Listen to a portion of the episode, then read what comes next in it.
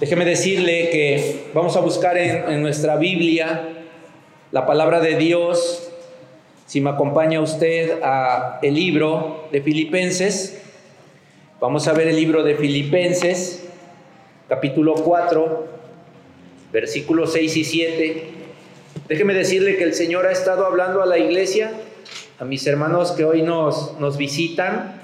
Gracias a Dios por su visita que están con nosotros. Y en unos momentos les, les darán la bienvenida ya en un tiempo. Vamos a también tal vez que, el Señor nos lo permita, ¿verdad? Para poder orar por nuestros invitados, para poder dar gracias a Dios en una manera especial. Ahorita lo vamos a hacer. Pero bueno, mientras vamos a ver la, la palabra de Dios ahí en Filipenses 4, ya lo tenemos. Y el miércoles, para los hermanos que vinieron, hablábamos del regocijo. Y mi hermana Silvia hablaba de regocijaos. ¿Regocijaos cuándo? Siempre. ¿En quién? En el Señor. ¿Cuándo? Siempre. Os digo otra vez, regocijaos. Y decía mi hermana que el regocijarse, ¿verdad?, en el Señor era precisamente eso, echar las cargas sobre el Señor, porque la Biblia así lo enseña. Nos ponía un ejemplo mi hermana y nos decía, es como esto que está aquí, atrápelo hermano Jorge y cuando lo atrapaba eh, el hermano Jorge decía, eso es lanzar las cosas al Señor, eso es aventarle esos problemas, eso es darle al Señor las cosas y entonces ¿qué pasa conmigo? ¿Tengo el problema? ¿Y qué decíamos? Ya no tengo el problema. ¿Quién lo tiene? Lo tiene el Señor, amén. ¿Puede usted creer eso? ¿Puede usted creer eso? Que el Señor puede cargar todo eso que a usted le lastima, que a usted le afecta. Amén, hermanos, amén. Tenemos que creerlo, pero tenemos que dar evidencia de lo que creemos. Así es que este mensaje yo quiero que de alguna manera le dé una evidencia para que usted afirme su fe, para que usted pueda tener esa fe de decir, amén, porque yo en la palabra de Dios sé que puedo hacer muchas cosas a través de la oración y a través de rogar al Señor, de hacer peticiones al Señor. Ya lo tenemos, Filipenses 4, 6 y 7, dice, todos juntos, por nada estéis afanosos, sino sean conocidas vuestras peticiones delante de Dios en toda oración y ruego, con acción de gracias, y la paz de Dios, que sobrepasa todo entendimiento, guardará vuestros corazones nuestros pensamientos en Cristo Jesús. Dice aquí la palabra que pongamos todo lo que son eh, las cosas que nos afanan, todo aquello que nos mantiene afanosos. Afanosos aquí podemos entenderlo como un sinónimo de ansiedad, ansioso, todo lo que nos mantiene ansiosos. Dice la palabra de Dios aquí que nosotros, ¿verdad? Lo llevemos delante de quién? De Dios. Sean conocidas vuestras peticiones delante de Dios. ¿Qué tengo que hacer cuando algo no está bien en mi vida? Llevárselo a quién? Llevárselo al Señor. Estoy seguro que unos pasan circunstancias más difíciles que otros, pero no va a haber una circunstancia tan difícil que el Señor no pueda resolver. ¿Lo puedes creer? Esa debe de ser tu fe, esa debe de ser tu confianza. ¿Sabes qué es lo más triste que puedes encontrarte? Un hijo, una hija de Dios, que cuando le ven la cara, ponían el ejemplo de un burrito ese el miércoles, que cuando le vemos las caras largas decimos, ¿qué te pasa? Es que fíjate, y es que pasa esto en mi vida, y es que pasa aquello, y es que está así, y nos la pasamos quejando. Y luego le decimos, pero si tú quieres ir a la iglesia donde me congrego, verás algo diferente, vas a ver que Dios te va a hablar. La gente no lo cree, la gente se queda pensando diciendo, bueno, si tú dices eso, ¿por qué estás con ese estado anímico? Por eso dice aquí la palabra regocijaos siempre. ¿Cómo es una persona que se regocija? ¿Cómo es una persona que se regocija? Anda animada, anda feliz, anda haciendo sus cosas, todo. ¿Eso significa que no tiene problemas? No, sí los tiene y probablemente tenga un problema más grave que el tuyo y que el mío, pero ha entendido la palabra que dice hacer sus peticiones delante de Dios, delante del Señor. Y eso te va a ayudar. ¿Por qué? Porque con esa palabra dice aquí que va a haber un cambio. ¿Por qué? Porque va a llegar a tu corazón y va a llegar a tus pensamientos. Así es que cuando nosotros estamos pasando por una circunstancia difícil, la llevamos delante de Dios, Dios obra para que tu corazón cambie. Si hay enojo en tu corazón por una circunstancia que estás pasando injusta, tú llegas, lo pones delante de Dios y Dios lo va a transformar en algo que te va a dar paz y vas a decir, está en manos de Dios. Y lo que a ti te corresponda, el Señor te lo dará. Pero si en tu corazón hay coraje, tú ya no vas a poder avanzar. Tú vas a decir, ¿a qué voy a la iglesia? Yo soy hipócrita porque yo voy a la iglesia y, nada más voy así porque yo estoy enojado, yo estoy ansioso, yo estoy preocupado. Y entonces se rompe la comunión con Dios. Tú tienes que llegar a la iglesia en búsqueda de Dios, en búsqueda de esto, en búsqueda de poder las peticiones delante de Dios. Cuando tenemos problemas, por lo regular buscamos a alguien para platicar de ello. Eso es bueno, pero no es lo mejor. Y cuando lo hacemos, descansamos, ¿no? Se siente un descanso. A veces le decimos a alguien, fíjate que estoy pasando por esta circunstancia, ya sea económica, ya sea eh, de la familia, eh, de cualquier índole del trabajo, y le decimos a alguien, fíjate que estoy pasando esta circunstancia, y esa persona, pues gloria a Dios que sea un hijo de Dios, va a sacar la Biblia y te va a llevar a la Biblia. Otros más no lo van a hacer, otros más te van a dar su punto de vista. De momento tú vas a sentir cierto descanso. Ah, descansas, así como que bueno, ya, ya, ya lo sabe alguien, a lo mejor los chicos, ya mis papás lo saben, a lo mejor nosotros, ya mi esposa lo sabe, ya mi esposo lo sabe. Aparentemente descansamos. Parte de la culpa se puede ir. Pero al poco tiempo vuelve la incertidumbre. ¿Te ha pasado eso? ¿Te ha pasado que de momento sientes que ya estás en paz, pero de momento te regresa otra vez la preocupación, la incertidumbre de qué va a pasar? Bueno, créeme lo que a todos en un momento dado nos ha sucedido. ¿Por qué pasa esto? Esto sucede porque no estamos haciendo lo correcto. ¿Qué nos dice la Biblia? ¿A quién debemos acudir primeramente? ¿Qué dice lo que leímos? Al Señor primeramente. Debemos de llegar al Señor primeramente y poner todas esas situaciones delante de Él. Pero ¿cuántos lo hacemos de verdad? Ahí viene el problema. ¿Cuántos lo hacemos? ¿Cuántos estamos dispuestos a poner delante de Dios el problema? Y como nos explicaban el miércoles de oración, depositarlo, darme la vuelta y continuar gozoso. ¿Cuántos hemos llegado a hacer eso? Quien lo ha experimentado yo sé que tiene muchos testimonios para decirlo, para hablarlo, para decir, yo sí, hermano, pasé por esta circunstancia y el Señor me la libró, el Señor me libró esto y el Señor me ayudó y me bendijo y, gloria a Dios por ello. Pero hermano, yo no busqué a nadie, primero busqué al Señor. Usted tiene asegurado o asegurada la victoria si usted busca primeramente al Señor. La palabra nos indica que llevemos todo a Dios en oración. Pero esto no se lleva a cabo. Por ejemplo, los cultos de oración, por lo regular, en, casi en la mayoría de las iglesias son los, menos concurridos. ¿Sabe cuál es el gran problema de la iglesia en general? Que la iglesia en general no le gusta orar. A la iglesia en general no le gusta orar. La iglesia no ha aprendido a orar. ¿Sabes qué hora se empieza aquí el culto? Uno me va a decir, sí, hermano, once y media. No, hermanos, aquí empezamos el culto a las once. ¿Y sabe cuál es la primera actividad que hacemos? ¿Alguien puede decir qué hacemos cuando llegamos a las 11, hermanos? Orar. Aquí comienza el culto orando, hermanos. No es regaño, ¿eh? solamente es invitación. Acá comenzamos el culto a las 11 y llegamos a ponernos de rodillas. Porque en la semana, hermanos, batallamos con lo que no tienen idea. Si mi corazón tiene carga, si mi corazón tiene pesar, si mi corazón, ¿verdad?, está distraído, ¿cómo voy a poder estar bien delante del Señor?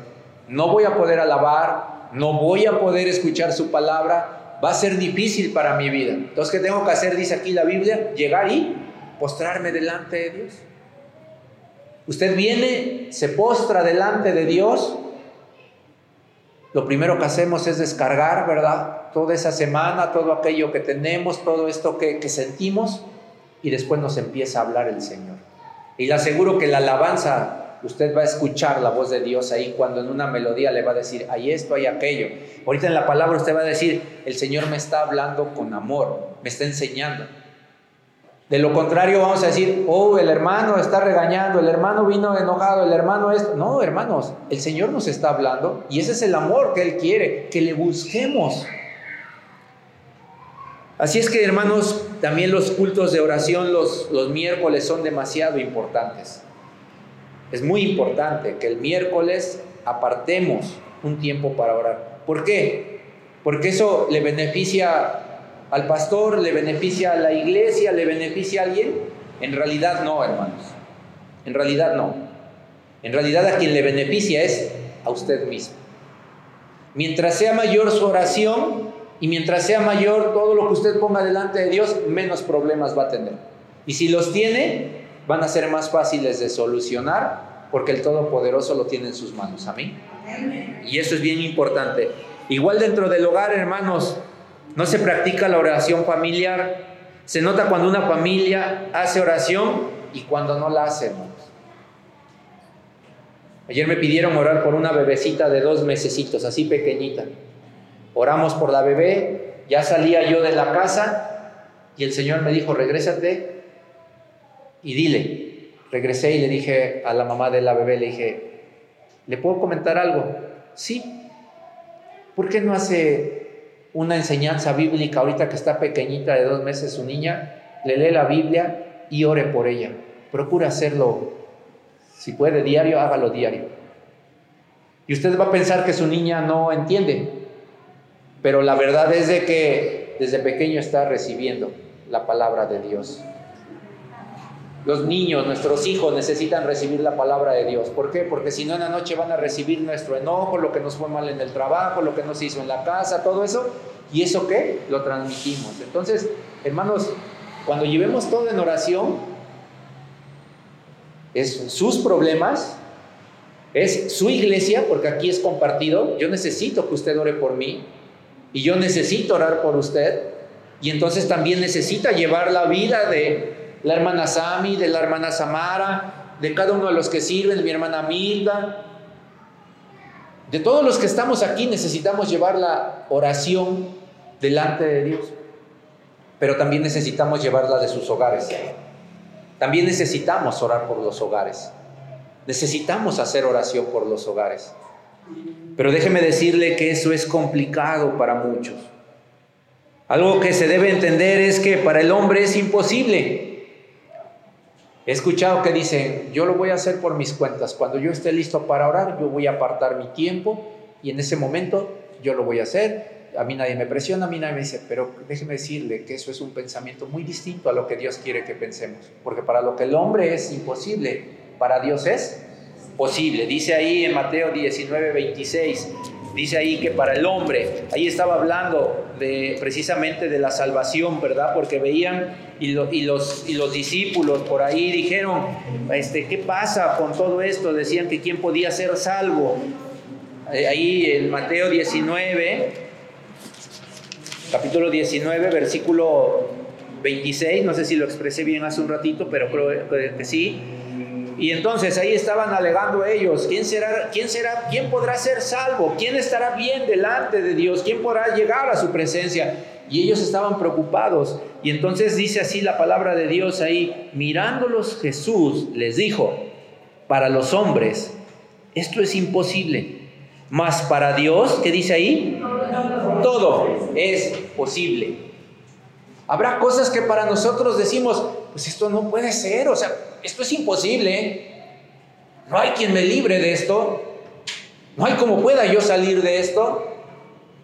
Y entonces en esa incertidumbre llega el Señor y te dice, lo que para ti es imposible, para mí me es posible. Amén. Para mí es posible, dice el Señor. De tal manera que si tú tienes un familiar que no conoce de Dios y lo ves que anda perdido y tú dices, con ese ya no puedo hacer nada. Eso es lo que tú piensas. Pero lo que puede hacer Dios es muy diferente. Amén. Pero ¿por qué a veces Dios no actúa? ¿Por qué? Porque no lo hemos llevado delante del Señor. Porque no hemos doblado rodilla. Porque no nos hemos ajustado a lo que enseña la palabra y no le hemos rogado al Señor como Él desea que lo hagamos. Claro que tú no vas a ver nada en tu vida. Va a pasar tu vida como cristiano, como cualquier cosa, como cualquier otra religión. Ah, pues ya fui a la iglesia, ya salí de la iglesia, ya tengo nuevos hermanos. Pero no pasa nada en tu vida, no hay un cambio en tu vida. No recibes la presencia de Dios en tu vida. ¿Por qué? Porque no estás buscando a Dios. Tienes otras prioridades, tienes otras búsquedas, tienes otros pensamientos donde Dios no está. Donde Dios no está. Un hombre, una mujer que ora, se nota la presencia de Dios ahí. Y les puedo decir ejemplos hermanos que a lo mejor grandes profesionistas y todo, que están dentro de la misma iglesia, que están de ahí, que vienen, que escuchan, que salen, que se van, y hermanos a lo mejor con un oficio sencillo, que están ahí, pero obedecen a Dios, y las vidas son diferentes. Hay hombres donde el Señor les ha bendecido grandemente. Pero ¿saben por qué les bendice el Señor? Porque inclinan su rodilla delante de Él porque llevan sus cargas, porque llevan sus necesidades delante de Dios. Dice ahí la palabra y me, impacta esto. Eh, cuando yo leí esto, empecé a, a, buscar a qué se refería la palabra. Ahí, cuando estamos en este, regresemos un poquito otra vez a Filipenses 4. Filipenses 4, vamos a regresar otro poquito. Y léame ahí donde dice en Filipenses 4, 6, dice ahí la, palabra, dice, ¿qué dice ahí? En el, ¿Por nada estéis? Amén. Por nada estéis afanosos. Y yo me dije, ¿qué es estar afanoso? ¿Qué es estar afanoso? ¿Sabe qué es usted? ¿Qué es estar afanoso? Estar preocupado, estar ansioso, ansioso, andar, andar nervioso, Ahora, ¿qué pasa cuando tenemos ese matiz en nuestras personas? ¿Qué va a pasar? Todo nos sale mal. Para que usted tenga buenas decisiones, para que usted tome buenas decisiones, usted necesita estar relajado, usted necesita estar tranquilo para poder ver lo que viene y hasta dónde le perjudica y hasta dónde le bendice. Pero como andamos afanosos, no nos damos cuenta y a veces caemos en situaciones que nos dañan dañamos a la familia, dañamos a nuestra iglesia, dañamos a, quien nos rodea. Pero ¿qué le parece si vamos a la Biblia? Cuando yo quise leer sobre el afán, me fui a la Biblia y busqué este texto bíblico, o el Señor me llevó este texto bíblico tan hermoso y tan importante. Mateo 6, 25. Mateo, para, para quien son hermanos nuevos, les pido de favor a los hermanos que ya tengan más tiempo que les ayuden con las citas bíblicas. Mateo 6, 25. Y vuelve a repetir esa palabra. ¿Qué dice ahí? Vamos a leerlo juntos. Pero después de leerlo viene una pregunta que vamos a hacer como iglesia. Dice, por tanto, os digo, no os, ¿qué dice ahí? Afanéis por vuestra vida. ¿Qué habéis de comer o qué habéis de beber? ni por vuestro cuerpo que habéis de vestir. Hasta ahí. Cosas importantes por lo que a veces nos afanamos y dije, wow, realmente es cierto, es realmente cierto. Lo primero que luego nos, por lo que nos afanamos es por vuestra vida. Quieres ser mejor, quieres ser más este, famoso, unos quieren ser famosos, otros quieren hacer cosas y, y eso les afana. A veces queremos tener más dinero, a veces queremos tener, no sé, alguna cosa en la cual eso nos distrae de Dios y nos enfocamos a eso. Dice más adelante también, dice, no te apanes por lo que habéis de comer. A veces decimos la comida y, estamos ansiosos, ¿no? Dice más adelante, de que habéis de beber, o sea, ni por vuestro cuerpo, que habéis de vestir. Háganse la pregunta, hermanos, cada quien, todos en una sola voz, háganse la pregunta, ¿qué dice después de vestir? ¿Qué dice? No es...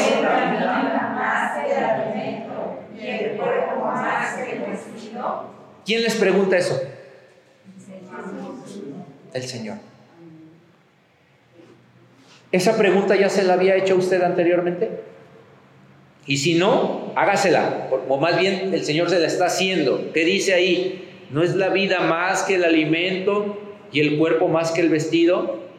Y seguimos al 26 y dice, mirad las aves del cielo que no siembran ni ciegan ni recogen en graneros y vuestro Padre Celestial las alimenta. ¿Qué quiere decir esto? ¿Qué podemos pensar? Que a veces al otro día estamos todos preocupados, ¿qué vamos a hacer? Y quiere decir esta palabra que ya las aves del cielo ya desayunaron antes que nosotros. Que las aves del cielo no estuvieron preocupadas ni nada, los pajaritos estuvieron quietecitos, amaneció, salieron a volar, buscaron, ah, ya el Señor me puso ahí. Amén. Empiezan a cantar, ¿no? Empiezan a cantar alabando a Dios. Y los pajarillos no están preocupados. Unos me podrán decir, ya es la naturaleza de los animalitos, es su instinto. ¿Sabe? Esa debería ser nuestra naturaleza también. Y no el instinto, sino nuestro razonamiento. Si, me captan, no lo estoy enredando. A lo mejor los pajarillos decimos, es por instinto que van y buscan su alimento, dando gracias a Dios sin preocuparse. ¿Los pajarillos razonan como nosotros? No. ¿Los pajarillos han leído esta porción bíblica? No. ¿Y nosotros? Sí. Y nosotros a veces ni siquiera por instinto. A veces nos amanecemos quejando, preocupados, ¿qué vamos a hacer? ¿Cómo le vamos a hacer? Y se nos olvida que, que los pajarillos, que los pajarillos Dice mi hermano ¿qué hacen los pajarillos? Ellos nomás salen, cantan un ratito. Aquí mero. Aquí está. Así es. Háganse la pregunta, hermanos. ¿Qué dice ahí en el 26, después del punto? ¿Qué dice? Todos juntos. No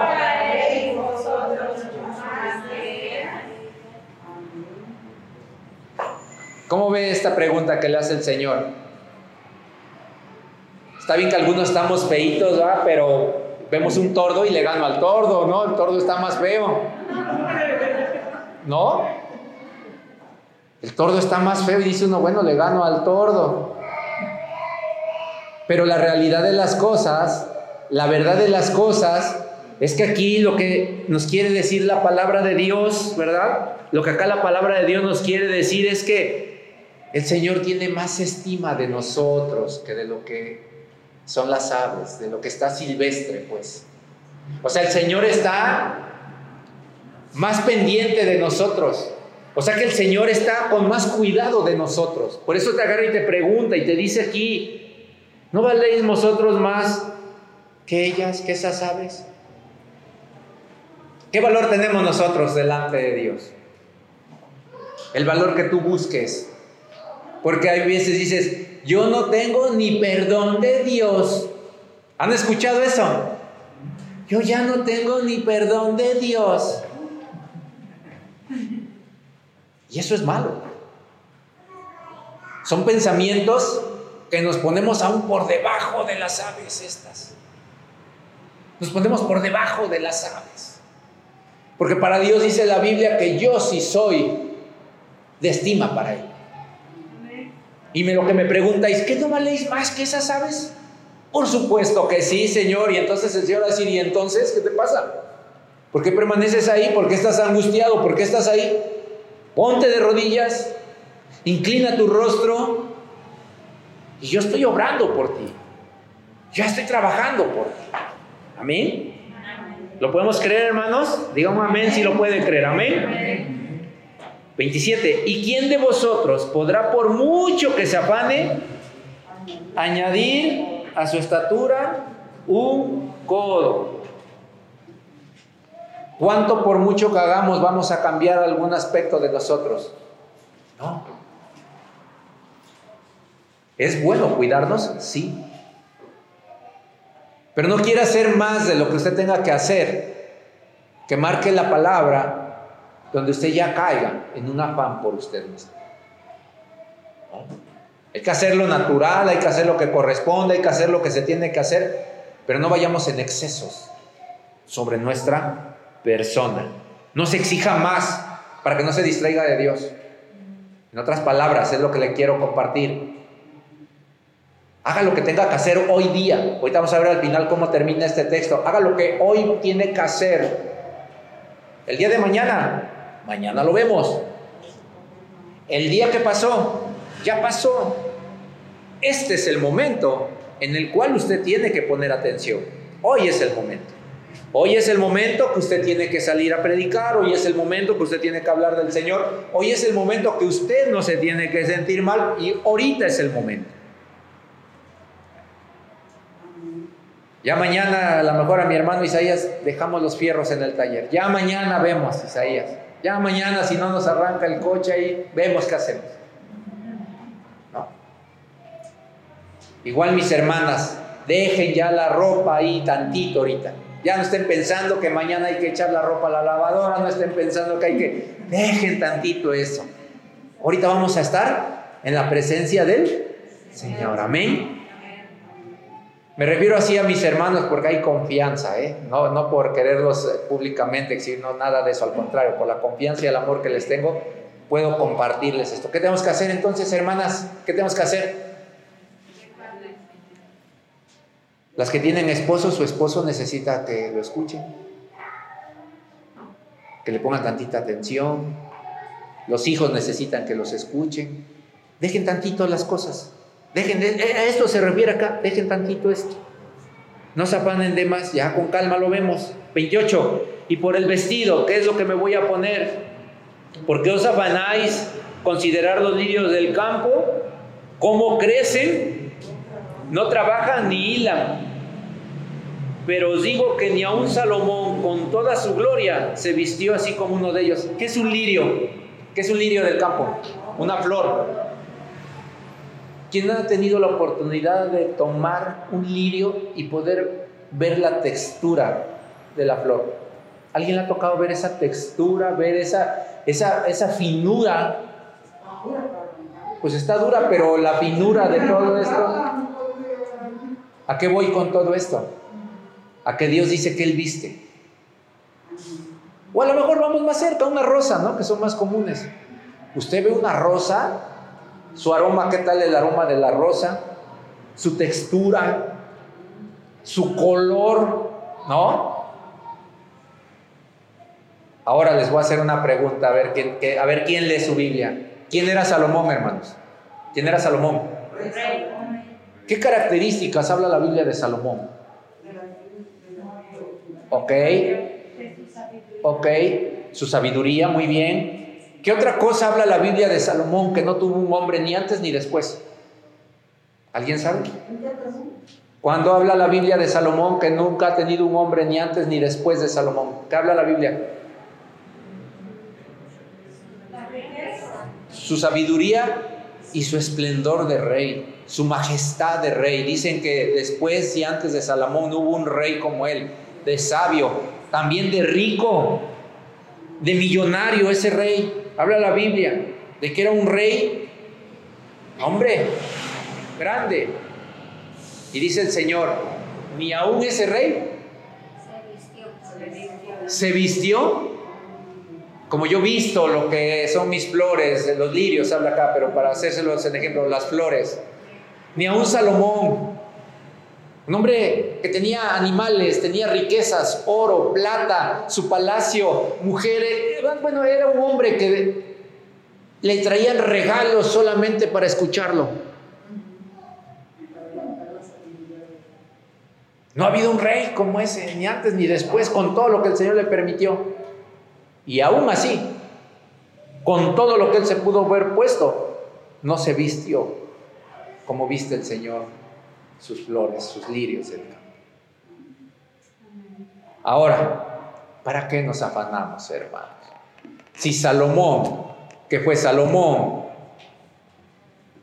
no se vistió como quiere el Señor o como hace el Señor, pues imagínense nosotros en lo humano. Pero sí podemos ser revestidos del Espíritu Santo. Eso es lo que el Señor quiere. Amén. Usted necesita tener el matiz de las flores hermosas a través de su Santo Espíritu del Señor.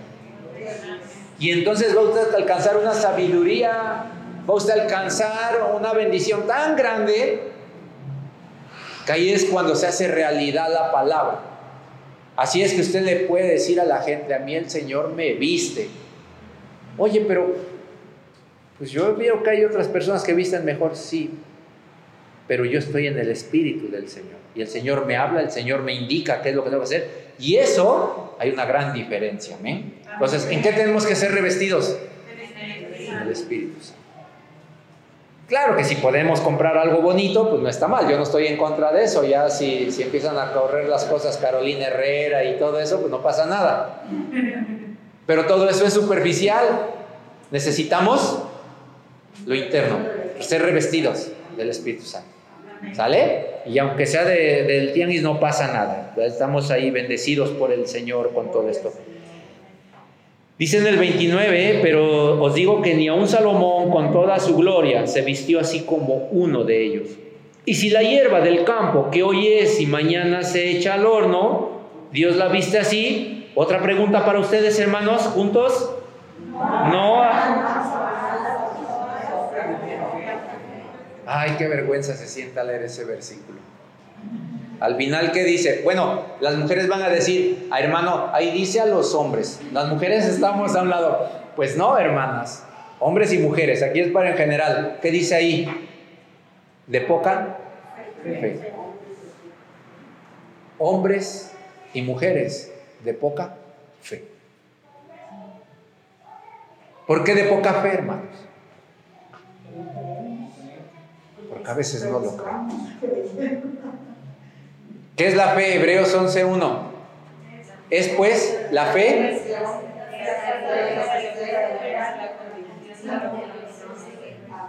Pues todos me dijeron y no entendí nada, pero bueno, Hebreos 11.1 es pues la fe, la certeza, la convicción de lo que se espera y de lo que no se ve. Entonces, si me está diciendo que puedo ser vestido mejor que Salomón, que no debo de preocuparme por mis alimentos y todo eso porque las aves de los cielos la comen y todo esto. Y al final me dice que todo esto me pasa porque soy hombre de poca fe, ¿qué es lo que tengo que hacer? Creerle a Dios. Creerle a Dios. Creer a Dios. Saber que ya está resuelta mi necesidad, hermanos. Pero no va a ser en la comodidad de lo que yo quiero sino va a ser en el esfuerzo de honrar a Dios. Así es que usted elige si se queda en su comodidad o viene y se postra delante de Dios. Amén. Usted decide. La palabra es clara, le está diciendo todo. Dice en el 30, ya lo leímos, ok, 31. No, ¿qué dice ahí? Y entonces ya le da, ¿cómo suena esto? ¿Como algo optativo o como algo imperativo? ¿Qué dice ahí? Otra pregunta para ustedes, juntos la pregunta, ¿qué o qué o qué o qué? Ahí está, no os apanéis. La palabra es clara, no os apanéis. No quieras hacer hoy lo que tengas que hacer para mañana y todo, no, entiéndelo, no te apanes. Aprenda a vivir y a depender de Dios. Aprenda a depender de Dios y a vivir en el Señor. ¿Qué comeremos o qué beberemos o qué vestiremos? 32. Porque los gentiles buscan todas estas cosas, pero vuestro Padre Celestial sabe que tenéis necesidad de todas estas cosas. Ok, dice ahí que los gentiles, ¿quiénes son los gentiles? ¿A quién habla la Biblia que son los gentiles? ¿Quiénes son los gentiles? Las personas que no conocen a Dios. Una persona de allá afuera que no conoce a Dios, yo le voy a decir, te invito hacer oración, te invito a alabar a Dios, mira, te vamos a decir, no, ¿qué crees, mano? Yo tengo que trabajar. Hoy yo el domingo abro mi negocio, hoy yo hago esto, hoy yo hago lo otro. Y esa persona va a decir, no, y se va a panar allá y va a estar ahí haciendo cosas y todo. Cuando pase el tiempo, cuando pase su vida, se dará cuenta de que todo ese esfuerzo de nada le sirvió. De nada le sirvió. De nada le sirvió. Hay gente que no ha querido ver a Dios en ningún aspecto. Rápidamente ya casi terminamos.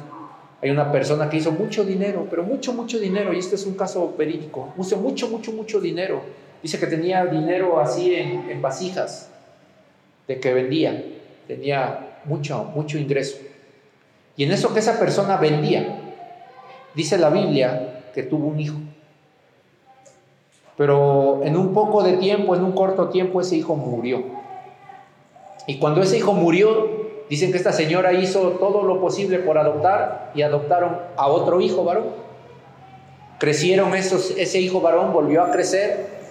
Y dice que pasado un tiempo ese hijo se empezó a descarrilar y empezaba a gastar todo y hacía muchas cosas que no estaban bien. Pasó la vida y esa persona aferrada, dinero, dinero, dinero, dinero, trabajo, dinero, trabajo, dinero, trabajo, dinero, haciendo eso. Dice la Biblia que tengamos cuidado con eso. Pasó la vida de esta persona y en eso ese muchacho se casó. Se casó él. Y en un accidente muere esa persona que tanto hacía dinero. Se muere la persona y su esposo y todo y se queda el hijo adoptado como heredero universal de todas esas cosas que tenía la persona. ¿Eh? El hijo para acá, para allá. Y resulta que muere el hijo.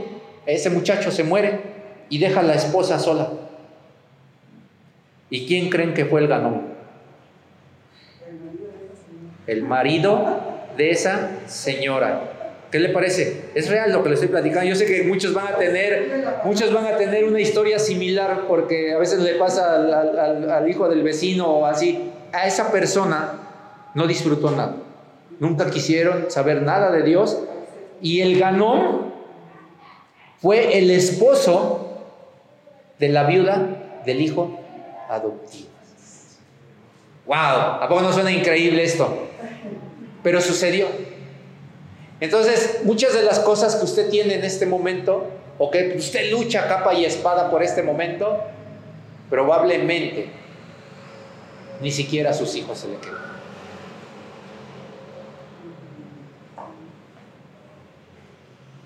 ¿Qué sucede con esto, hermanos?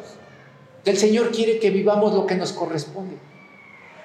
Si el Señor te va a añadir algo en tu vida es para que lo compartas, para que seas feliz, para que lo goces. Dale su tiempo al Señor, Él va a añadir.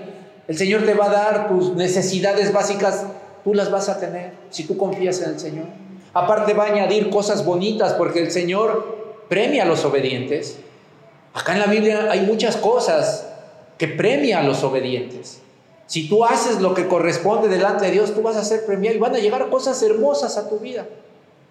Pero bueno, llegaron, las disfrutas, gracias a Dios por ello, y hasta ahí que llegue tu corazón.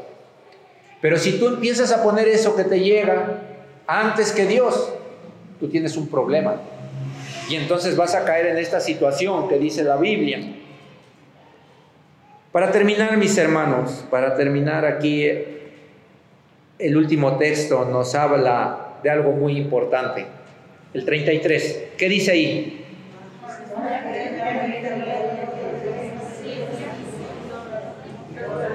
Será ¿Qué tengo que hacer primero? Buscar, ¿qué? El reino.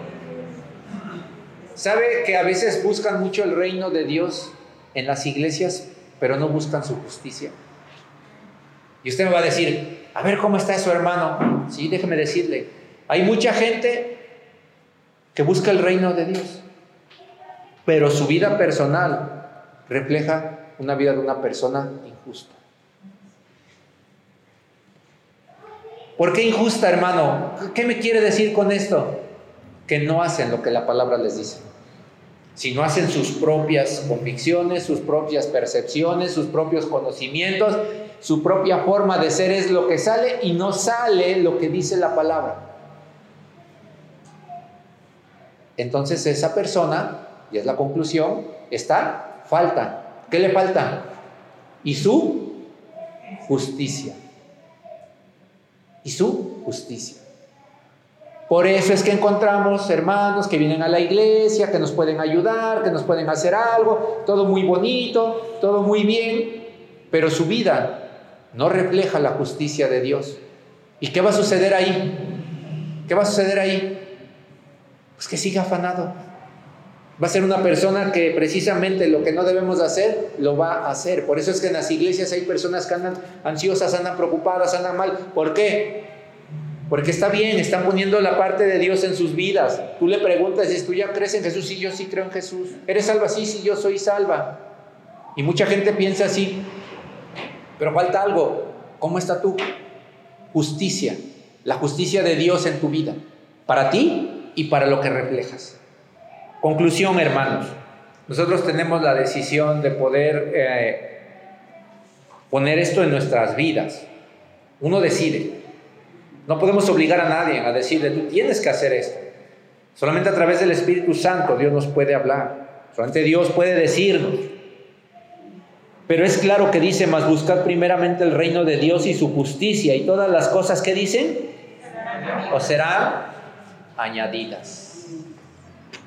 Entonces, ¿qué debemos de hacer? Buscar a Dios y la justicia de Dios. Cuando encontramos la justicia de Dios, hermanos, actuamos conforme al corazón de Dios y no al de nosotros. ¿Cuántos quieren obrar conforme al corazón de Dios? ¿Cuántos quieren vivir conforme al corazón de Dios? Yo creo que todos. Yo creo que de todos es el anhelo. Yo creo que unos vamos un poquito más adelante y unos vamos un poquito más atrás, pero todos vamos caminando sobre eso, ¿no? Nos dice la Biblia que haremos unos por otros y que llevemos las cargas los unos de los otros. Si esto es bíblico, entonces yo lo hago. Póngase pie, quiero orar por ustedes, mis hermanos. Yo quiero orar por ustedes. Póngase de pie, a lo mejor usted ahorita en su corazón tiene el deseo de decir, yo me voy a acercar y voy a orar por mi hermano que está acá, hágalo. Hágalo. Si usted le sintió en su corazón ahorita orar por alguien, hágalo. Usted acérquese y ore por ese hermano.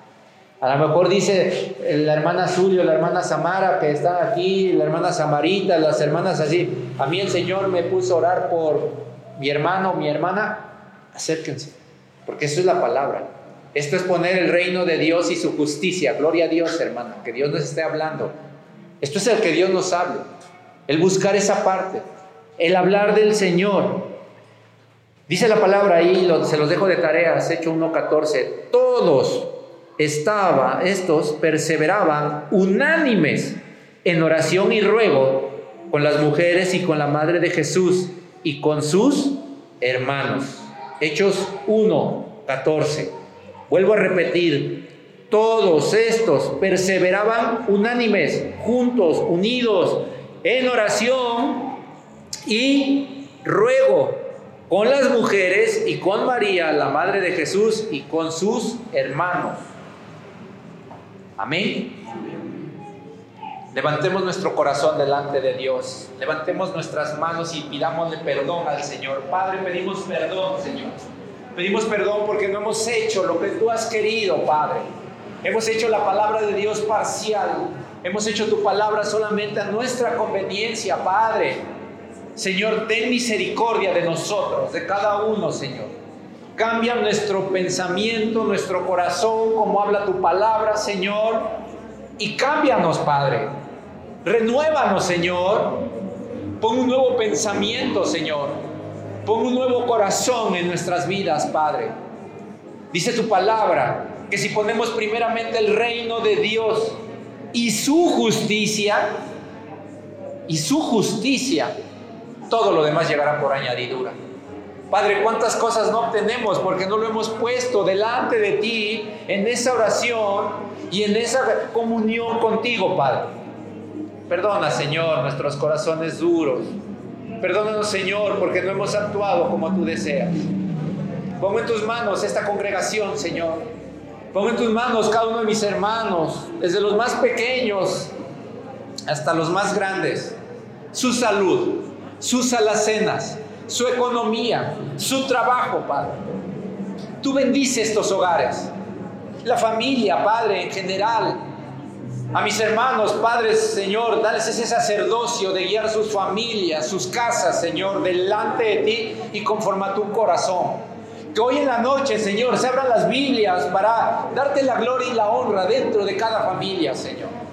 Que cada hermano se comprometa a orar uno por el otro, Señor. Que no haya críticas, que no haya señalamientos, Señor, sino que haya la presencia del Espíritu Santo obrando en cada uno, Señor. Cambia, Señor, nuestros pensamientos. Permite que sirvamos los unos a los otros, Señor. Permite que tu amor, Señor, llene cada uno de nuestros corazones, de nuestro ser, Padre. Bendice, Señor, el alma de cada uno de mis hermanos y hermanas. Padre, el miércoles tenemos oración, Señor. El miércoles estamos aquí de rodillas delante de tu presencia, Padre. Pongo la vida de mi hermana Silvia, que es quien ha llevado el mensaje de los miércoles en tus manos. Su salud, Señor. Su vida, Padre. No permitas que ella viva engañada con esa eh, salud, Padre. Tú puedes restablecerla para servirte y honrarte. El deseo de mi hermana es servirte y honrarte, Señor, al igual que el deseo de muchos. Restaura sus vidas, su salud, Padre, todo lo necesario para que estén aquí sirviéndote. Que cuando lleguemos aquí esta casa de oración, tiemble, Señor, de tu presencia. Que tu Espíritu Santo nos hable, Señor, a todos, unánimes, dice la palabra, a todos juntos, Padre, como hermanos en Cristo, como hijos de Dios, como los santos escogidos, Padre. Permite que podamos ayudarnos unos a otros, Señor, en todo lo que nos aqueja en todo lo que puede suceder. Dice tu palabra ahí en el libro de Hechos, Padre, en el capítulo 2, Padre, que la iglesia así era, que tenían todas las cosas en común, Padre, que todo lo ponían, Señor, para que no hubiera necesidades. Y va más allá de lo económico, Señor. Que pongamos nuestros corazones, que pongamos nuestro ánimo, nuestras peticiones en ruego y súplica delante de ti, Padre. Gracias, Señor, porque estás sobrando, Señor. Bendito y alabado seas, Padre. Pongo en tus manos todas las familias de esta iglesia y en especial las familias que hoy nos visitan, Señor. Cúbrelas con tu amor, cúbrelas con tu misericordia, Señor. Bendíceles, Padre, y ponle la certeza en sus corazones de que tú estás obrando, Padre. Tú sabes sus necesidades, tú sabes sus angustias, Tú sabes todo lo que ellos están pasando y estás sobrando en este momento, Señor. Tú estás sobrando. Hemos alabado tu nombre, Señor, con lo más profundo de nuestro corazón. Hoy lo hacemos con lo más profundo de nuestra oración, Padre.